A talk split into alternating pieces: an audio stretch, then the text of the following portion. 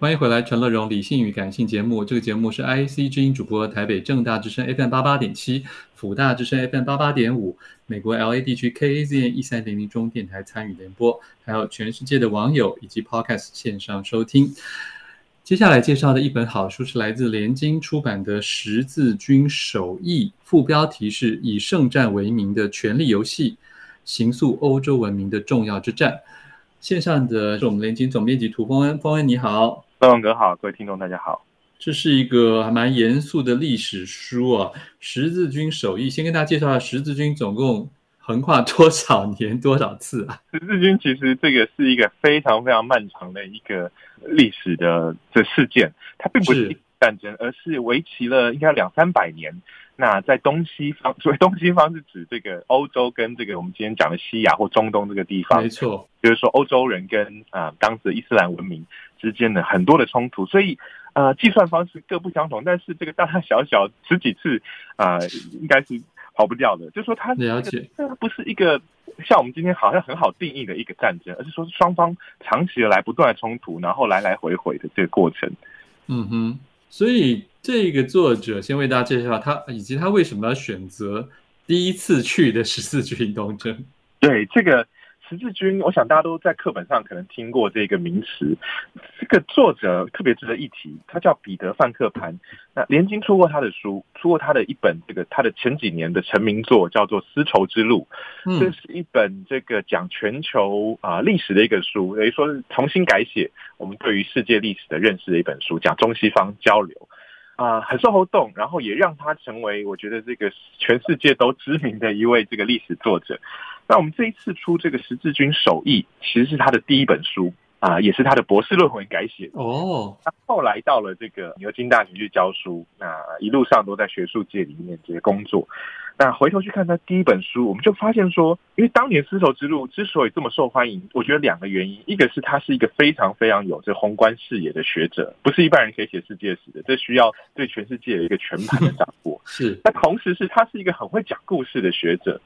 那我们从这本第一本他的著作里面就发现说，他还真的很会讲故事。他不是从这个后来才磨练出来的，他可能从博士班阶段他就一直在琢磨说，怎么样把一个历史故事讲得动听，讲得有意思。包括讲这样一个十字军第一次战争所爆发的这个过程，他也用了一个非常有趣的形式。其实大家可以把这本书当成一个故事书来读，因为这里面有所谓故事书，就是说它有很鲜明的主角，然后它也有很有意思的这个情节。那它里面有很多像我们在看这个电视剧一样，有很多爱恨情仇，有很多的心机，那有很多的权力游戏，那这可以是一个这个中世纪的一本纸牌屋的这种感觉，所以很有意思。但它同时又有一个历史的关怀，就是它去解释说，十字军这样一个影响了欧洲历史跟影响整个当时包括中东历史的这样一个大的事件，到底是怎么爆发的？就过程当中，我们都谈了很多，甚至国外有很多的影片都在讲十字军，因为中间就是战争的。的历史很精彩，可是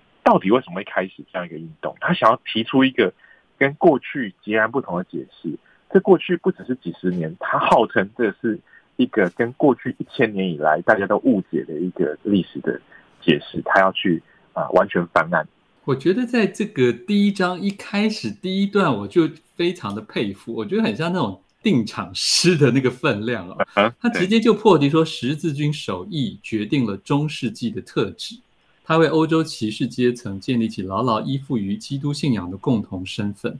我觉得这很棒哎，我觉得这真的是用一句话就有传递出他的史观，而且也让大家知道说，为什么我会敢这样讲呢？请听我娓娓道来。这样对，这个书字就是娓娓道来，里面有很多的这个很有画面的描述。包括说，以前大家觉得十字军东征有一个很重要的原因是，当时这个罗马教皇其实发起了一个对啊。啊很重要的运动，他发表了一个很感人的演说，然后让整个这个欧洲的也也也也有人认为蛮煽情的了，很 煽情没有错，就让大家激动人心，就像我们今天的这个演讲，全就是那种什么讨什么檄文的感觉，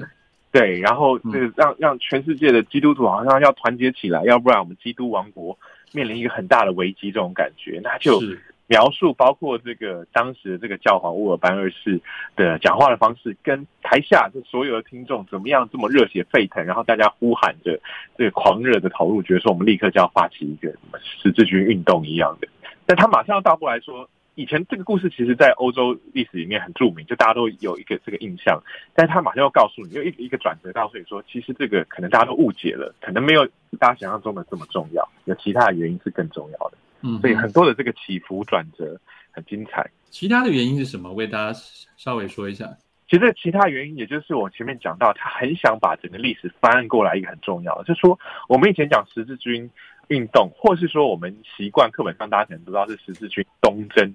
这样一个历史的事件，其实来自于欧洲跟教皇发起这样一个运动。但是这本书最核心要讲的就是说，我们得把眼光稍微从欧洲往东方挪移一点点，看到当时其实在这个欧洲跟伊斯兰世界之间有一个很重要的拜占庭帝国，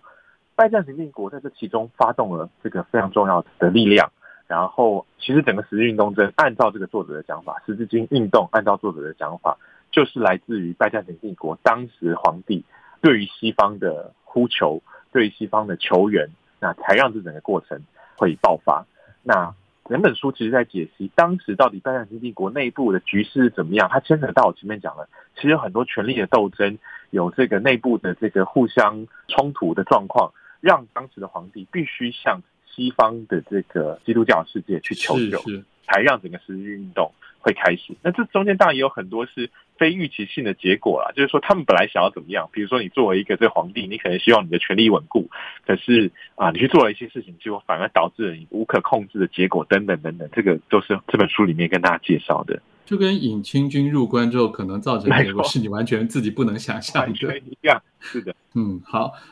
欢迎回来，陈乐融，理性与感性正在介绍是联经出版的《十字军手艺》，副标题是以圣战为名的权力游戏，形塑欧洲文明的重要之战啊！在线上的是联经的总编辑涂丰恩。在刚才前一小节里面，我们已经提到了说，说实在，以为是只是一个圣战，但其实还是牵扯了非常多的世俗的国际外交。然后有时候也不免有很多是权力斗争的擦枪走火，并不完完全全是那么属灵的部分。其实请丰恩为大家来谈一下这个中间的一些历史脉络。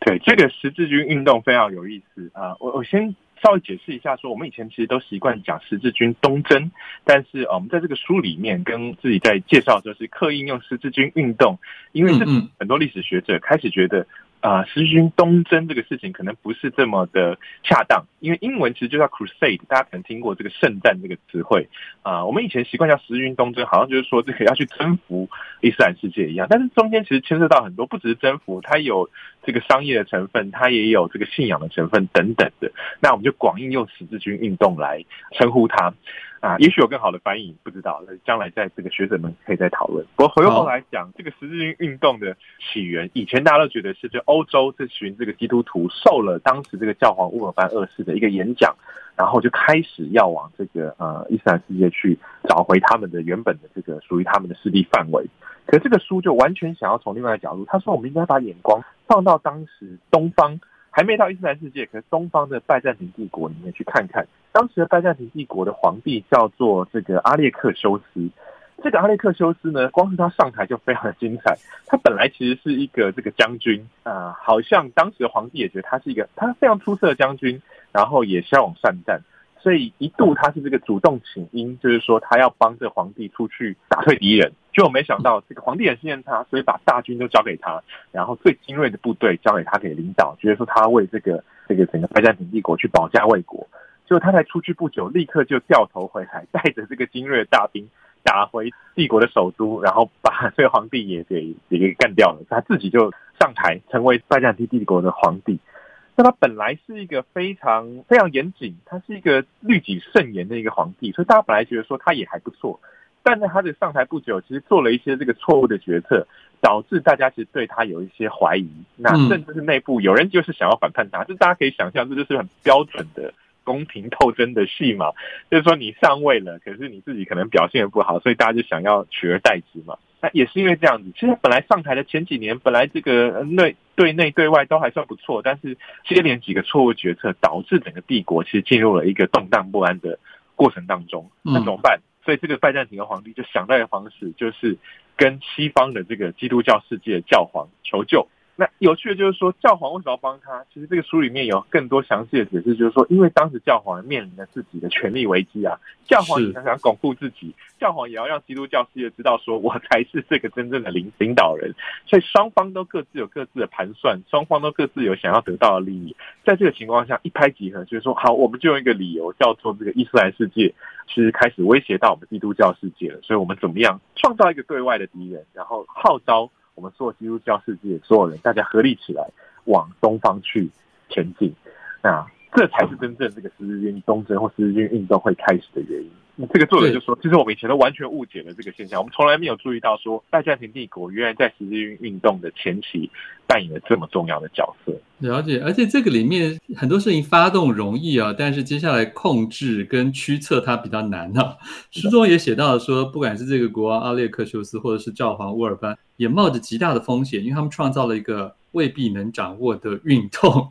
这里面甚至有将近二十种语言的种族的男女老少，甚至妇孺，都加入了这个浩浩荡荡的、有一点乌合之众的大运动里面。没错，这整本书我觉得大家看下来，我觉得非常精彩，就是你看到这个非预期性的结构，或者每个人都有自己的。盘算都有自己的意思，可是这个事情的发展往往不如本来预期。包括我们前面讲到这个奥列克修斯这位皇帝啊，他本来就是希望透过一些他的这个，他有一些策略、有一些手段，希望巩固他的地位。可是最后其实都有反作用力回来，让他反而是造成国内上政局的一些动荡。那刚刚乐文哥讲到也是，就十字军运动发起之后，号召非常多人，包括这个乌尔班二世这样一个这个教皇，他的感人肺腑的一番发言，让很多基督徒都觉得是啊，我们要共同。加入这样一个十字军运动，但是同时也是因为这样子，所以这里面变成了一个非常非常复杂的群体。那每个人当然有一个大的目标，就是说我们要到东方去，我们要回到这个耶路撒冷，要回到我们的圣地去。